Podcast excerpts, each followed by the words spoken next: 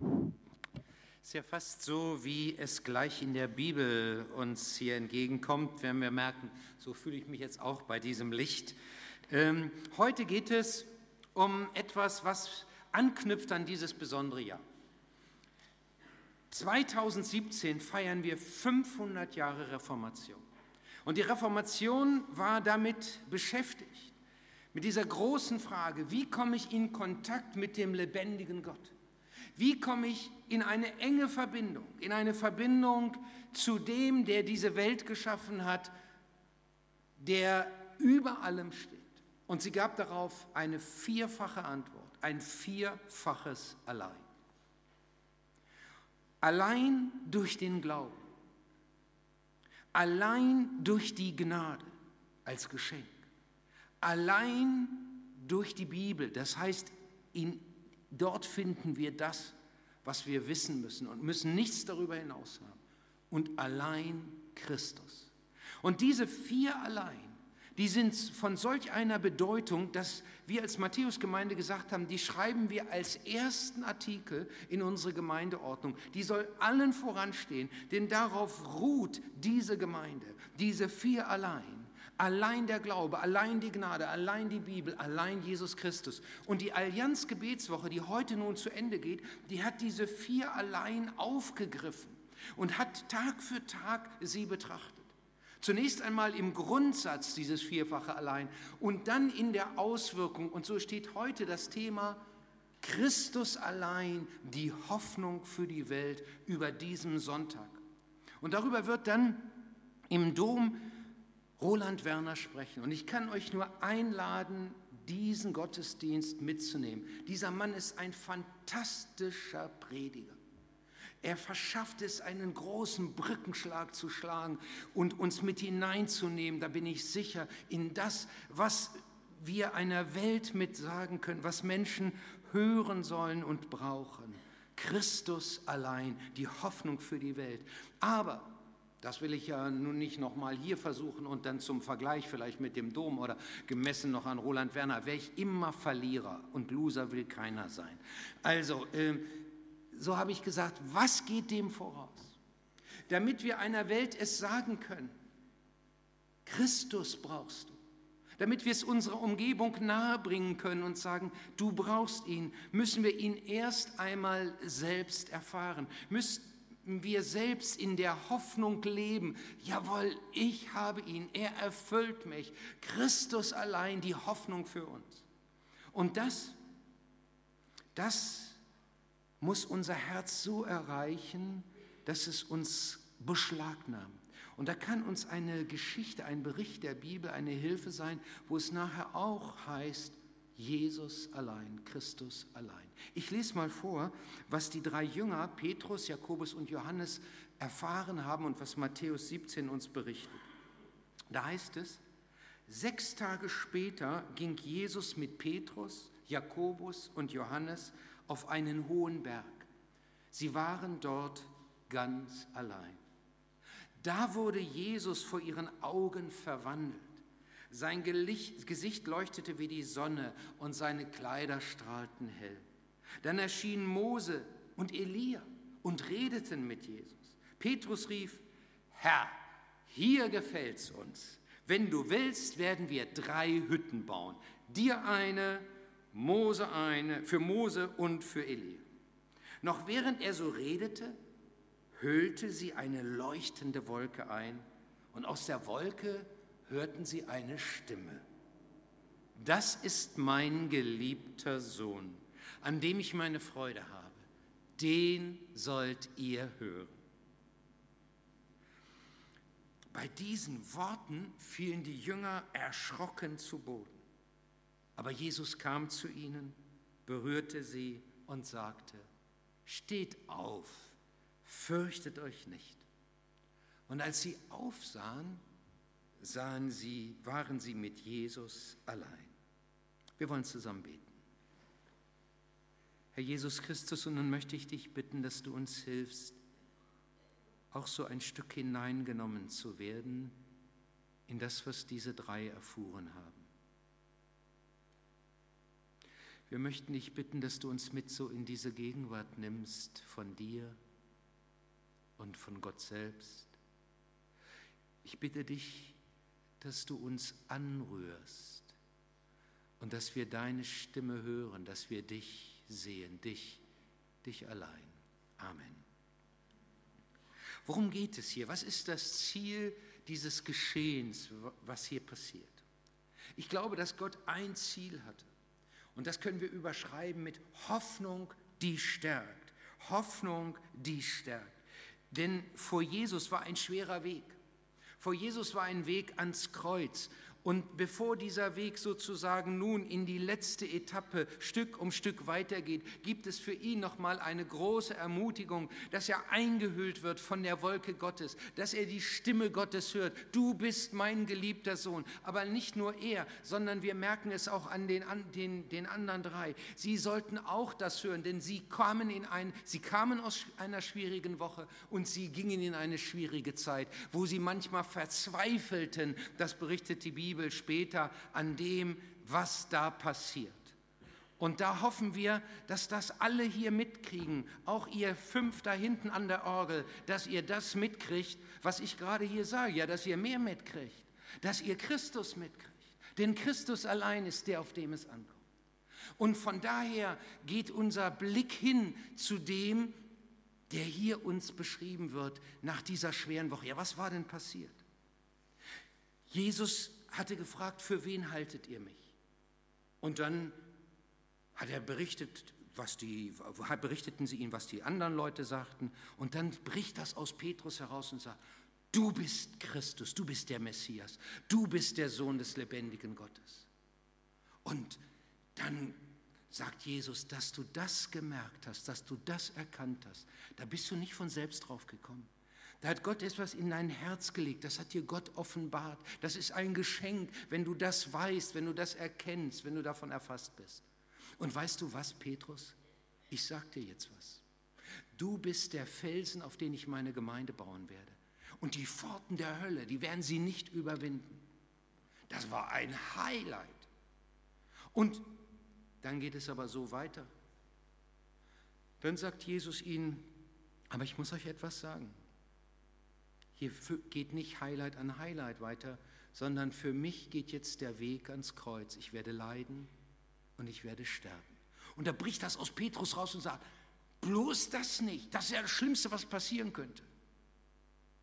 Und dann sagt Jesus zu ihm, du verstehst überhaupt nicht, worum es geht, Petrus. Du denkst nach menschlichen Gesichtspunkten. Du, du, du begreifst nicht, was göttliches Denken ist. So kann ich mit dir nichts anfangen. Geh weg. Also gerade vorher hat er gehört, du bist der Felsen, auf den ich die Geschichte der Kirche weiterbaue. Und jetzt hört er, geh weg.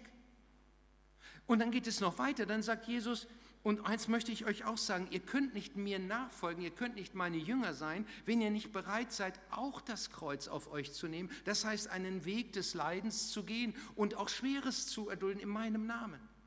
Wenn es in eurem Leben um euch selbst zuerst geht, dann werdet ihr es verlieren. Aber wenn ihr bereit seid, euer Leben loszulassen und eure ganzen äh, Dinge, die ihr vor allen Dingen wollt, die aus eurem Eigen-Ich herauskommen, dann werdet ihr Leben geschenkt bekommen.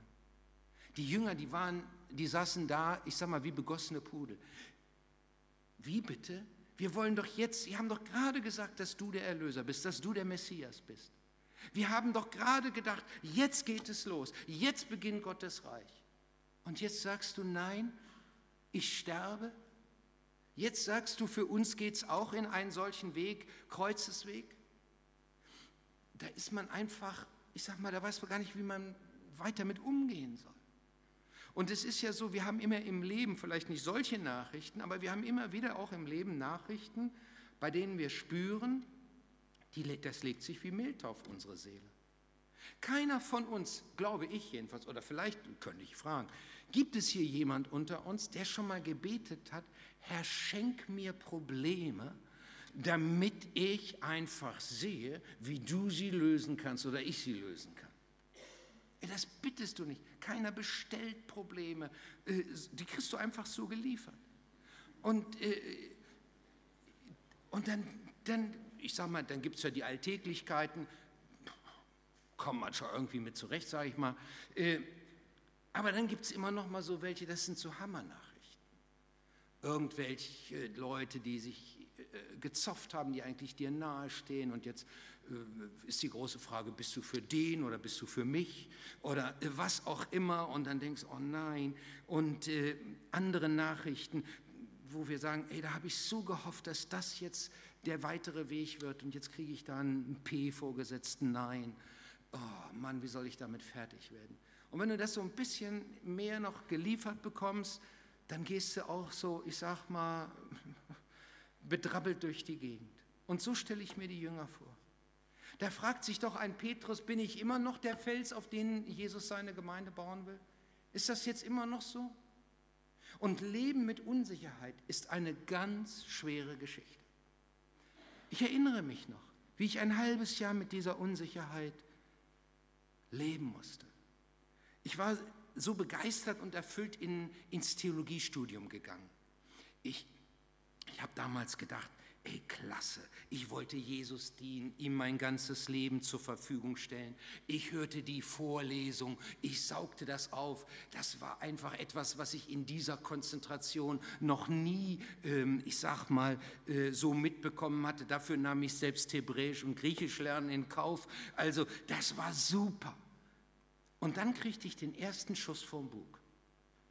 Da fragt mich doch wirklich einer, wozu hat dich Gott berufen? Apostel, Evangelist, Prophet, Hirte oder Lehrer?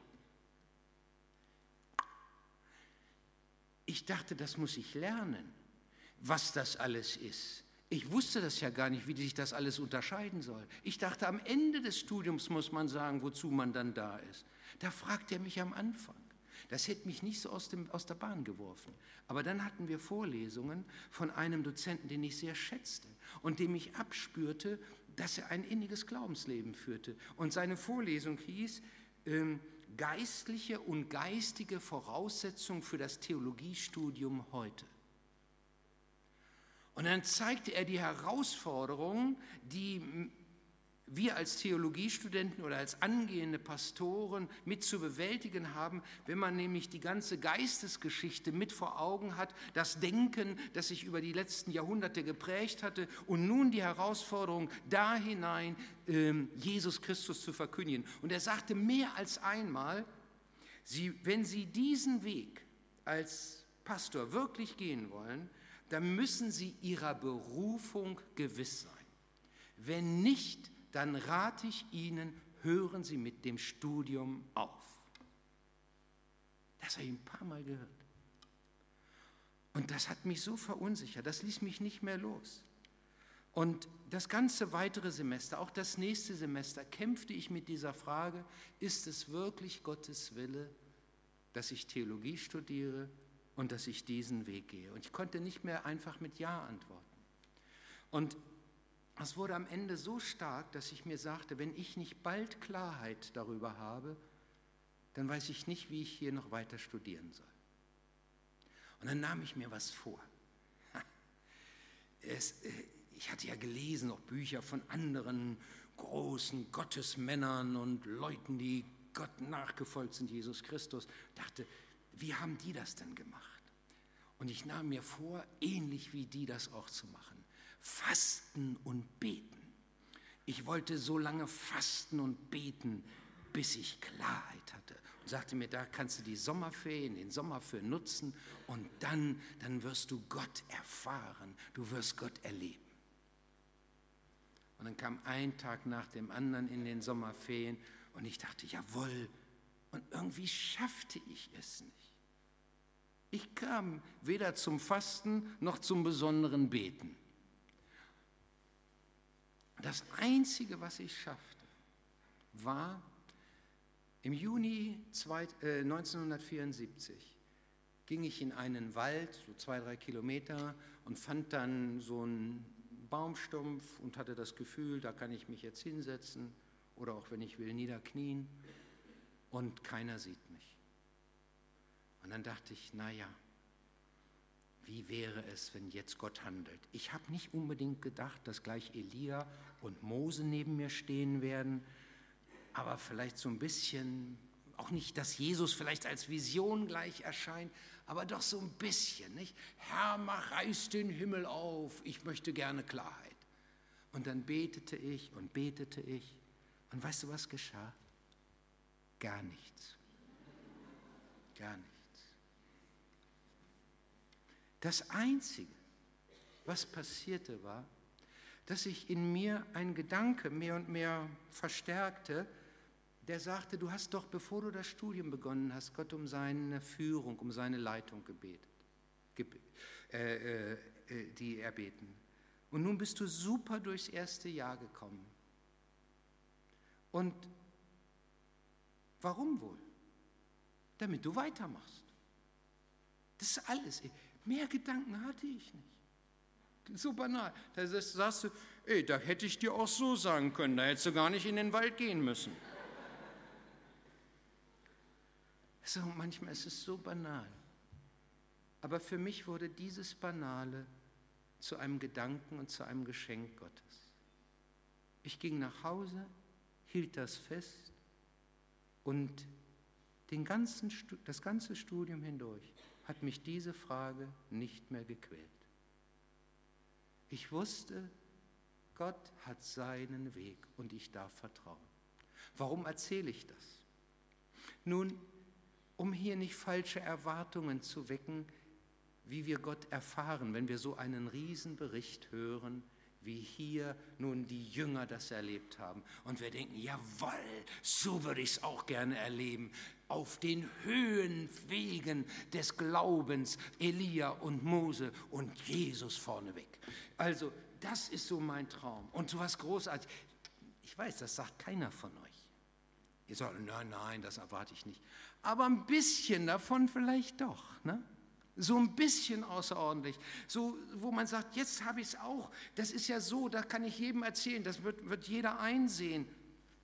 Aber im Glauben ist es oft anders. Im Glauben ist es oft anders. Es ist nicht so wie hier. Jesus wurde verklärt vor ihnen, sein Angesicht leuchtete wie die Sonne und seine Kleider wurden weiß wie das Licht. Und siehe, da erschienen ihnen Mose und Elia, die redeten mit ihm. Sondern es geht viel einfacher zu. Aber nicht entscheidend ist das, Entschuldigung, wie es zugeht, entscheidend ist, was in dir passiert. Und das ist in mir allerdings dann geschenkt worden. Und das wünsche ich dir auch. Hoffnung, die stärkt.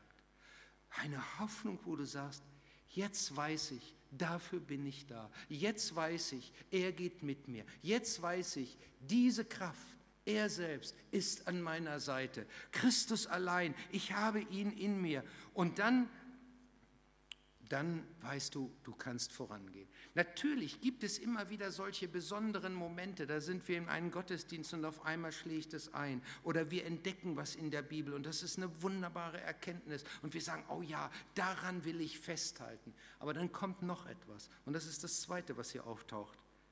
Hoffnung lässt sich nicht konservieren. Erlebnisse lassen sich nicht konservieren, auch geistliche Erlebnisse nicht. Petrus will ja jetzt auf, unter allen Umständen diesen Moment festhalten. Und er macht den Vorschlag, wir bauen jetzt hier Hütten. Für dich eine, Herr, für Mose eine und für Elia eine. Und dann, dann bleiben wir hier. Hier ist wunderbar. Nie wieder am Montag in den Betrieb, nie wieder irgendwelche Lehrer aushalten müssen oder irgendwelche anderen. Hier immer Sonntag ich weiß nicht, ob das für dich so ist, du sagst vielleicht, gehe gerne wieder in Betrieb. Aber äh, ich sage, hier ist es so, dass man sagt, da wo es schön ist, da wo ich Gottes Nähe besonders erfahren habe, das möchte ich festhalten, das möchte ich mitnehmen. Fragen Sie ja auch auf jeder Konferenz noch, was nimmst du denn mit? Ja, das und das.